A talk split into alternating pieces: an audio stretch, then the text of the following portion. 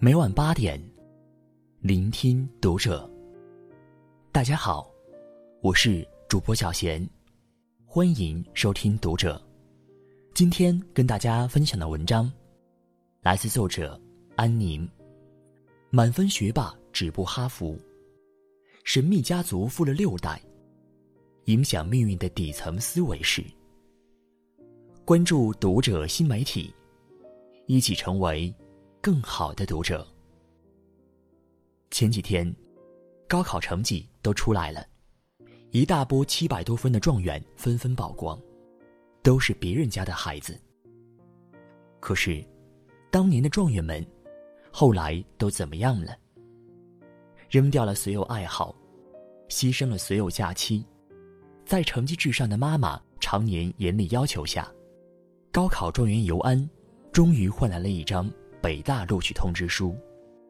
那一刻，他大呼一口气，以为自己从此自由了。然而，在北大开学的第一天，我就迷路了。尤安说：“尤安在大三时得了抑郁症，休学了一整年。我们班里状元的浓度太高了，新疆状元跳起舞来光彩照人，天津状元写的一手好文章。”我比起他们来，那就是个土鳖学霸。妈妈说：“你配不上北大。”在高手如云的班级里，尤安突然不知道自己该干点什么了。高考，让普通人有机会成为了天之骄子。与此同时，也让许多人的人生上坡路戛然而止。那张录取通知书。成了多少人命运的最高点，然后开始一路迷失，或走向下坡。人生命运的走向如何，取决于以下四种底层思维：一、关于成就，除非你满怀热情。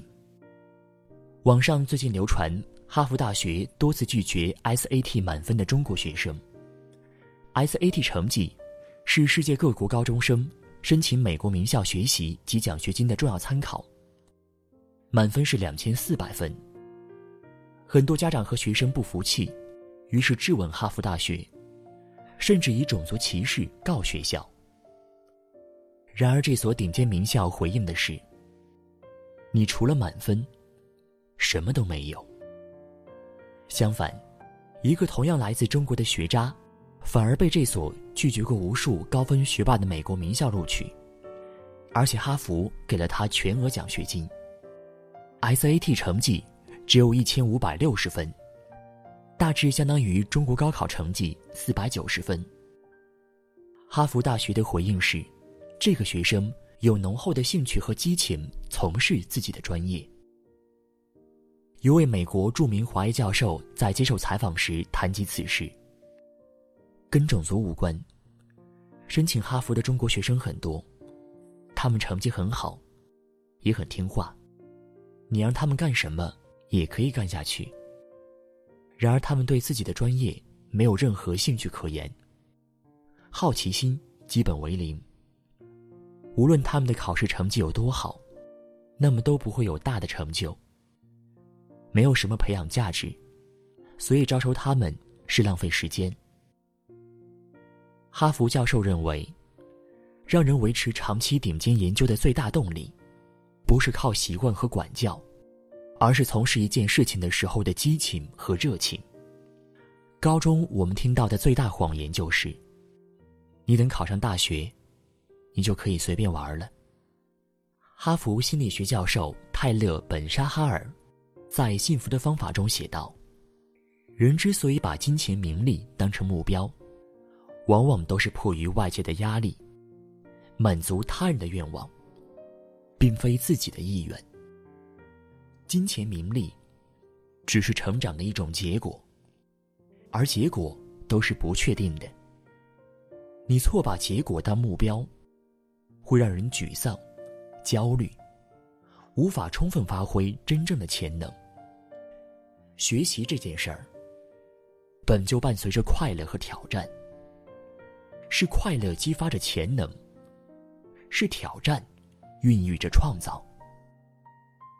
杨振宁有一次回母校，看到校门口挂着一副对联：“书山有路勤为径，学海无涯苦作舟。”杨振宁愤怒的要求要他拿下来，改成了“学海无涯乐作舟”。他担忧的是错误的引导，让孩子误解为学习一定是痛苦的，然后就不爱了。乔布斯说：“除非你对想做的事情满怀激情，否则会因为无法坚持而放弃。”自主学习和创造的能力。是一个人面向未来的核心能力。糟糕的教育最致命的一点，那就是摧毁了我们前行的热情和意愿，让成长成为一场自欺欺人的游戏。二，关于财富，最贵的教育，不是家庭财富。路径比起点更重要。要说谁是世界上最富有的人？我一定会想到石油大王洛克菲勒。十六岁的洛克菲勒还是一个小镇的干货店职员，每星期只赚五美元。他出身贫寒，白手起家，然而却成了地球上第一个十亿富翁。福布斯评估，洛克菲勒的财富，如果折算到二十一世纪，那么将是当时的世界首富比尔盖茨的数倍。然而，洛克菲勒的家族和他本人一样令世人瞩目。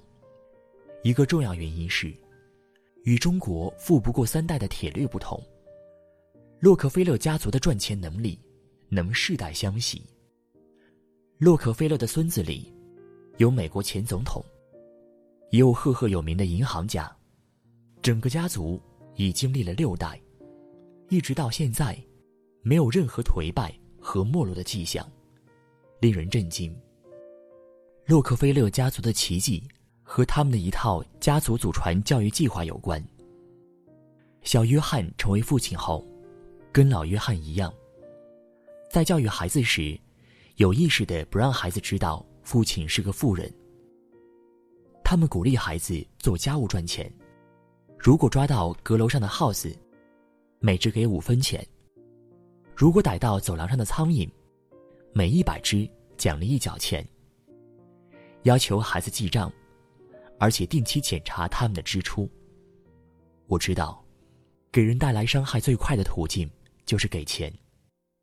它可以让人腐化堕落，飞扬跋扈，不可一世，失去最美好的快乐。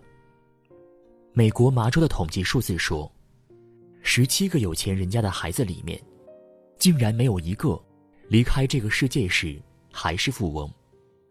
洛克菲勒对儿子说：“我不能用财富埋葬我心爱的孩子，愚蠢的让你们成为不思进取的无能者。”洛克菲勒留给儿子的三十八封信一书里写道：“富家子弟在一开始承担了优势，然而很少有机会去学习和发展生存所需要的技巧。机会。”永远都不会平等，然而结果却可能平等。路径比起点更重要。已经经历了一个多世纪的洛克菲勒家族，仍在续写着辉煌的历史。他们没有整天躲在房间里，计划如何守住自己的财富，而是积极的参与文化、卫生与慈善事业，将大量的资金让整个社会分享他们的财富。洛克菲勒给孩子最贵的教育信条是：一个真正快乐的人，是能够享受他的创造的人。财富不是成就的起点，更不是终点。最高贵的教育，是无论从哪里开始，都引导孩子走正道。请像洛克菲勒一样，告诉你的孩子：相信你优异的品格，比世界上任何财富。都更有价值。它将帮助你铺设出一条美好的前程，并将帮助你拥有成功而又充实的人生。三，关于命运，命运绝非偶然，是有大概率的人生算法。毕业于加拿大滑铁卢大学的工程硕士，回国后一直都不肯工作。四十八岁了，每天都窝在家里打游戏，全靠母亲的退休金养活。八十二岁老母亲，一怒下把儿子告上法庭。然而律师告诉他，就算胜诉，如果儿子不肯工作，法院也没有办法。考出一个好成绩，进入一所好学校，出国留学，那么就能解决一切问题吗？人们在很多时候抱有一种侥幸心理，将实现财富自由。寄托在买彩票上，获得彩票大奖的人，后来就会一生幸福吗？孤独大脑公号的作者老玉在人生算法中说：“根据统计，许多彩票中奖者后来都过得不怎么样。一次的飞来横财，也不会让一个人的生活更美好。那些把孩子扔给学校就万事大吉的父母，与把财富和自由。”寄托于买彩票的人本质上是一样的。为什么大多数人穷其一生，终究一无所获？为什么有的人拥有极高的起点，然而又重回贫穷呢？人生命运是一套复杂系统，是实力、运气、资源的整合。老玉说：“有些人有系统，有些人连系统都没有。”你在有系统的基础上，那么才可以不断进化自己的人生命运算法，在这个充满不确定的现实世界里，让自己拥有大概率的成功。平民家也能出贵子，知识分子也能养出混球，富贵人家里的败家子更不占少数。老易用概率概括了命运这件神秘的小事。时间作为惊人的变量，会令某些小概率事件成为岁月便利性的大概率事件。那么，对于那些小概率的致命伤害，我们要保持杞人忧天的偏执。这就是有些人看起来什么也没有，然而却能一次次超越出身和运气，然后不断取得成功的秘密。而你，永远不要放弃掌握人生命运的概率权。四，关于教育，铺上一块基石，守望万种可能。有一位国内老师，曾经带了一个五十五人的班，三十七人考进清华北大，十人进入剑桥、耶鲁、牛津大学等世界名校，而且获得全额奖学金。王老师给家长群发的短信里说：“影响孩子成绩的主要因素不是学校。”而是家庭。那么是东方教育好，还是西方教育好？应试教育好，还是素质教育好？你参加高考好，还是出国留学好？问题的根本不在于上面这几个二选一的难题。未来春藤教育的创始人老玉说：“关键在于，孩子的成长是随机的。一方面，家长要保护这种随机性；一方面。”要为出现的可能性提供最佳参考。然而，很多家长做的却是相反的，不让孩子自主试错，用大人单一的意志替孩子做决定，扼杀了孩子的千万种随机性，又不去适度引导，也不在关键时刻为孩子铺上一块基石，孩子未来无法规划。然而，父母必须懂得规划。像高尔夫球手无法在比赛中规划球的飞行轨迹，然而他必须对每个球道做足功课，了然于胸。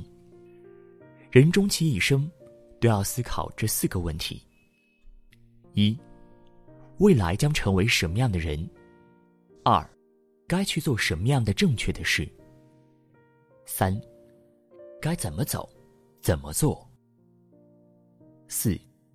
如何把事情做好，这是影响人命运走向的四个问题，也是教育的底层逻辑。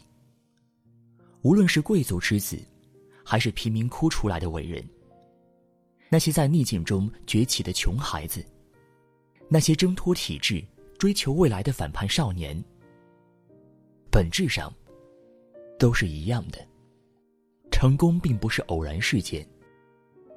他们接受到的教育，都是获得幸福感以及创造力，成为有责任感的公民，以及拥有令世界变得更美好的能力。麦田里的守望者为世界贡献了一个词语：守望。教育不是管，也不是不管，在管与不管之间，有一个词语叫守望。